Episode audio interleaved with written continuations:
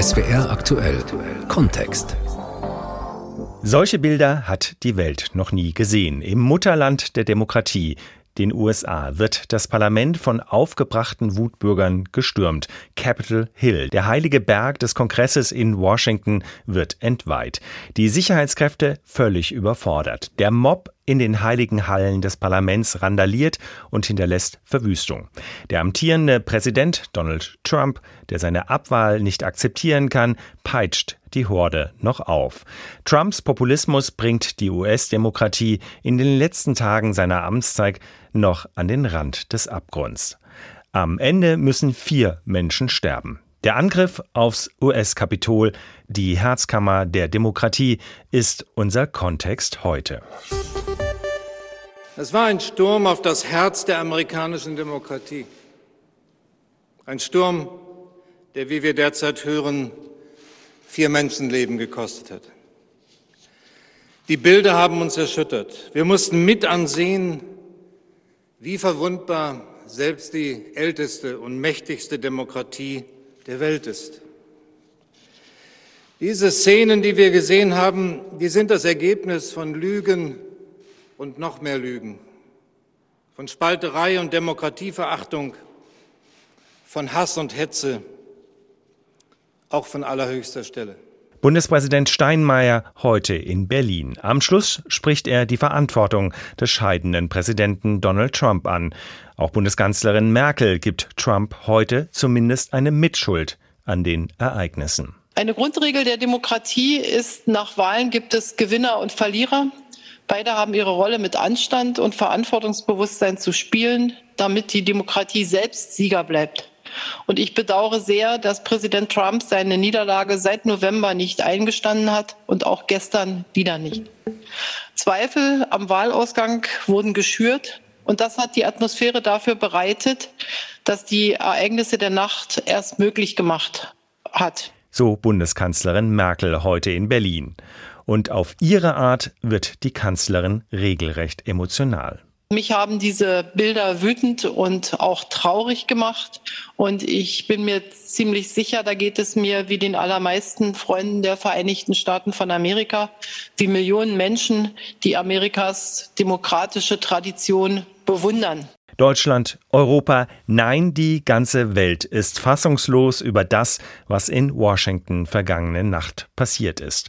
Frankreichs Präsident Macron meldet sich noch in der Nacht zu Wort. Wenn Frankreichs Präsident um 2.51 Uhr eine Videobotschaft per Twitter verbreitet, muss schon etwas Besonderes passiert sein.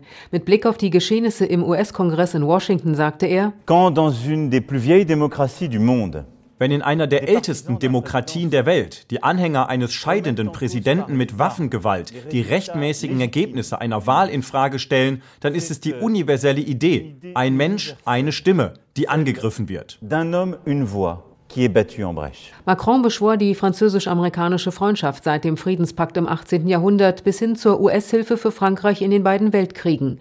Und diesen Rückhalt erneuerte er. Aujourd'hui, la France Frankreich stellt sich heute mit Kraft, Leidenschaft und Entschlossenheit an die Seite des amerikanischen Volkes und aller Völker, die ihre Staatsführung, ihr Schicksal und ihr Leben über freie und demokratische Wahlen bestimmen wollen. Und wir weichen nicht zurück vor der Gewalt einiger, die das in Frage stellen wollen. Macron schloss seine Botschaft auf Englisch. Was heute in Washington DC passiert ist, ist definitiv nicht Amerika. Wir glauben an die Kraft der amerikanischen Demokratie. Interessanter Nebenaspekt, die Chefin der rechtsextremen Bewegung Rassemblement National, Marine Le Pen, hat nach den Ereignissen in Washington erstmals den Sieg Joe Bidens bei den US-Wahlen anerkannt. Sie war die einzige französische Politikerin, die das bislang nicht getan hatte. Donald Trump habe die Tragweite seiner Äußerungen für einen Teil seiner Anhänger wohl falsch bemessen, ruderte sie zurück. Für ihre Haltung war sie aus allen politischen Lagern scharf angegriffen worden. Marine Le Pen will Amtsinhaber Macron bei den Präsidentschaftswahlen 2022 herausfordern. Also auch Marine Le Pen hat sich von Trump mehr oder weniger losgesagt. Das gestern war dann auch der Populistin von der Seine zu viel. Auch in Brüssel bei der EU sind die Politiker bestürzt. Für den Europaparlamentarier David McAllister von der CDU ist das, was in Washington passiert ist, erschütternd. Ich bin fassungslos, Das ist ein unerträglicher Angriff auf die amerikanische Demokratie, auf ihre Institutionen und auf die Rechtsstaatlichkeit. Die Worte des Vorsitzenden vom Auswärtigen Ausschuss im Europaparlament zeigen, wie man in Brüssel insgesamt auf die Ausschreitungen und Angriffe offensichtlich aufgestachelter Trump-Anhänger auf das Kapitol in Washington reagiert. EU-Ratspräsident Charles Michel sprach von einem Schock, denn der US-Kongress sei ein Tempel der Demokratie. Michel brachte seine Hoffnung zum Ausdruck, dass die Machtübergabe im Weißen Haus dennoch friedlich verlaufe. So sieht es auch die Präsidentin der EU-Kommission Ursula von der Leyen. Per Twitter schrieb sie, dass sie an die Stärke der amerikanischen Institutionen glaube. Und ihr Sprecher Eric Mamer formulierte es am Mittag in Brüssel so.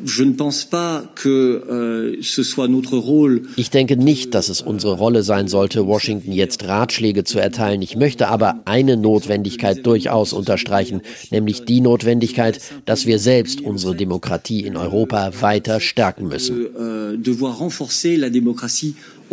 Auch der grüne Außenpolitiker Reinhard Bütikofer im Europaparlament sieht es so. Angesichts der Ankündigung von Donald Trump nun tatsächlich für eine reibungslose Machtübergabe an den Demokraten Joe Biden sorgen zu wollen, meint Bütikofer, dass sich das System der Checks and Balances in der amerikanischen Demokratie letztlich stabil gezeigt habe, auch wenn Trump es in seiner gesamten Amtszeit darauf angelegt habe, die Demokratie in den USA nachhaltig zu beschädigen, es sei ihm nicht gelungen. Die EU müsse daraus mit Blick auf ihr künftiges Verhältnis zu den Vereinigten Staaten Konsequenzen ziehen, auch mit Blick auf das Verhältnis zu Trumps Partei, den Republikanern. Wir müssen, wenn wir jetzt wieder intensiver in die transatlantische Zusammenarbeit investieren wollen, ganz gezielt auch auf den, ich nenne es mal, demokratischen Flügel der Republikanischen Partei zugehen. Denn nicht alle seien blinde Trump-Anhänger. Und sich selbst müsse die Europäische Union tatsächlich fragen, ob sie genug tue, um die eigene Demokratie zu schützen. Wir müssen uns auch die Frage stellen, was wir in unserer Politik dafür tun, dass nicht ein relevanter Teil unserer Bürgerinnen und Bürger sich gegenüber den demokratischen Institutionen so gleichgültig bis verächtlich erweist. Denn die Ereignisse von Washington seien Warnung und Mahnung zugleich, auch für Europa. Mahnung für Europa, Schwappt da am Ende etwas über den großen Teich zu uns nach Europa hinüber? Welches Land hinterlässt der Populist Trump? Wie kann man die USA wieder befrieden? Mein Kollege Pascal Fournier hat mit Daniela Schwarze, der Direktorin der Deutschen Gesellschaft für Auswärtige Politik, gesprochen. Frau Schwarze, auf die Gefahr hin, dass die Frage ein bisschen zynisch klingt, aber hat Sie das, was da gestern Abend unserer Zeit geschehen ist, überrascht? Mich hat nicht überrascht, dass gewaltbereite Trump-Anhänger in Washington demonstrieren und auch nicht, dass sie versucht haben, ins Kapitol einzudringen. Was mich überrascht und sehr geschockt hat, ist äh, oder war die Abwesenheit der Sicherheitskräfte. Wir haben gesehen, dass es offensichtlich im System so viel Trump-Unterstützung gibt, dass der Schutz des Gebäudes und der Schutz der Abgeordneten nicht ausreichend war. Und es gibt auch einige Videofilme, die zeigen, dass Polizisten zur Seite getreten sind oder sogar auch Gatter weggeräumt haben, um Demonstranten reinzulassen. Das zeigt, wie tief die Unterstützung für Trump in dieser Situation ist und wie viele Menschen auch im Sicherheitsapparat der USA offensichtlich glauben, dass er recht hat mit seiner Geschichte, dass er betrogen wurde und dass seine Anhänger sich eben mit diesen Mitteln ihr Recht erkämpfen müssen. Sie haben das Stichwort Verantwortung benutzt. Reicht es, auf Donald Trump zu zeigen?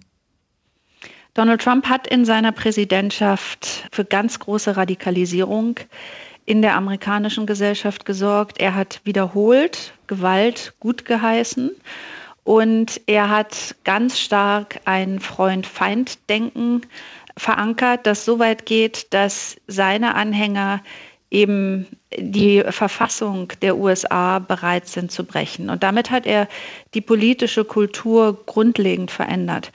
Und das hat alles insgesamt zu einer großen Bewegung geführt, die mittlerweile uns eine amerikanische Gesellschaft beobachten lässt, die nicht nur tief gespalten ist, sondern wo der Begriff der Wahrheit keine breite Gültigkeit mehr hat. War dann das gestern Abend das unschöne Finale der Trump-Präsidentschaft oder war das der Beginn einer neuen Eskalation? Denn die 74 Millionen Stimmen für Trump sind ja gerade mal erst zwei Monate alt. Trump wird vermutlich das Amt an Joe Biden übergeben am 20. Januar. Hat er aber jetzt ja auch zugesichert, ne? Ja, aber meine Erwartung ist, dass er unmittelbar in den Wahlkampf wieder geht. Ob nun er als Person oder jemand aus seinem Familienclan oder jemand aus seinem Umfeld dann am Ende Kandidat ist, ist fast egal. Aber die ähm, Richtung, die Trump eingeschlagen hat, diese populistische Mobilisierung, die Politik, die auf, auf Lügen und Unwahrheiten basiert und in der Verteufelung sogar, also amerikanischer Institutionen, Amtsträger und, und Verfassung gegipfelt hat. Das wird ein, ein Strang sein, der erhalten bleibt. Und die erklärte Absicht des nächsten Präsidenten Joe Biden, die Spaltung der US-Gesellschaft zu überwinden, ist ein frommer Wunsch, aber unrealistisch? Es ist genau das Richtige, was jeder US-Präsident tun sollte. Und, und äh, Joe Biden kriegt jetzt hier eine enorm große Aufgabe. Das ist deshalb so schwierig, nicht nur, weil es hier um, ich sag mal so, typische Spaltungen in der amerikanischen Gesellschaft geht zwischen zwischen ethnischen Gruppen, zwischen Arm und Reich, zwischen Land und Stadt, zwischen links und rechts, sondern es geht mittlerweile um die Frage, ist man Anhänger einer aufklärerischen, wahrheits- und faktenbasierten Politik oder ist man bereit oder vielleicht schon drin, sich in einem völlig ideologisierten, lügenbasierten Kosmos zu bewegen? Und das ist die große und ja, also sehr, sehr schwer lösbare Aufgabe, Menschen, die in, in diesem Teil der amerikanischen Gesellschaft sind und eben Trump und seinen Lügen glauben, die zu überzeugen, dass sie zum einen einen Platz in der Gesellschaft und im politischen System haben und letztendlich auch ihre Repräsentanten irgendwo haben, dass sie sich aber wieder darauf einlassen müssen, dass sie bereit sind, eine faktenbasierte, wahrheitsgetragene Diskussion mitzumachen. Wie könnte Biden denn für Beruhigung sorgen, indem er beispielsweise Republikaner auf wichtige Posten beruft oder indem Kamala Harris im Senat auch mal für republikanische Vorlagen stimmt? Oder muss er im Gegenteil jetzt auf Stärke setzen und sozusagen die zwei Jahre, die er jetzt hat, mit Mehrheit in beiden Kammern, so viel wie möglich durchsetzen? Er muss meiner Ansicht nach ganz stark mit den Republikanern arbeiten, um nicht weiter die Polarisierung voranzutreiben. Aber die Republikaner, die wiederum dann mit Biden arbeiten, sind nicht diejenigen, die es schaffen, diejenigen zu überzeugen, die Trump folgen, dass sie für sie die Politik machen, die ihnen hilft. Und das ist die große Schwierigkeit, dass wir hier wirklich eine, eine Abkopplung gewisser Gruppen sehen, die gar nicht mehr glauben, dass moderate Republikaner im Kongress ihre Interessen vertreten. Hierzulande gab es vor ein paar Wochen Bilder von Menschen, die auf den Stufen des Reichstags schwarz-weiß-rote Reichsflaggen schwenkten und die dann im Gebäude Politiker bedrängten und bepöbelten. Ist das vergleichbar? Darf man das vergleichen? Erstmal sind die Bilder vergleichbar erschreckend. Was in Amerika das Desaströse war, war die lange Zeit, die nicht eingegriffen wurde. Es ging ja über mehrere Stunden, dass letztendlich die Symbole der amerikanischen Demokratie besetzt waren. Und es gab Livestreams über Stunden in den allen Fernsehsendern, die das der Bevölkerung gezeigt haben. Das heißt, der Schaden ist ungleich größer. Und natürlich ist das Motiv auch ungleich schlimmer, dass die Menschen dorthin getrieben hat. Denn wenn sie Trumps Worten folgen, dann glauben sie sich im Recht, ihre Interessen und Rechte mit Gewalt durchsetzen zu müssen, weil sie offensichtlich im demokratischen Prozess betrogen wurden. Das ist ja die Geschichte, die sie glauben. Und das ist von der Qualität her noch etwas ganz anderes als die gewaltbereiten Eindringlinge in den Deutschen Bundestag. Könnte es sein, dass das was gestern in Washington geschah, nicht das Ende, sondern der Auftakt ist. Der Auftakt zu einer völlig neuen Opposition. Der Politologe Christian Hacke heute im Deutschlandfunk. Absolut, absolut. Das ist der Auftakt und wir werden es auch schon sehen bei der Amtseinführung. Ähm, er wird ja vermutlich nicht dabei sein, aber er wird schon dafür sorgen, dass da Rabatz ist. Ja, also das wird schon bei der Amtseinführung wird das ständig eine ständige Begleitung sein. Und machen wir uns nichts vor, ja. Selbst wenn wir New York Times und Washington Post und den New Yorker lesen. Aber sie geben nicht das ganze Bild. Das ist das. Äh, wir müssen ins Land schauen und da wissen wir natürlich zu wenig. Und ich denke, Jürgen Trittin hat heute nicht ganz unrecht, wenn er sagt und uns darauf äh, aufmerksam macht, dass ungefähr 45 bis 50 Prozent der Republikaner diese Aktion gutheißen.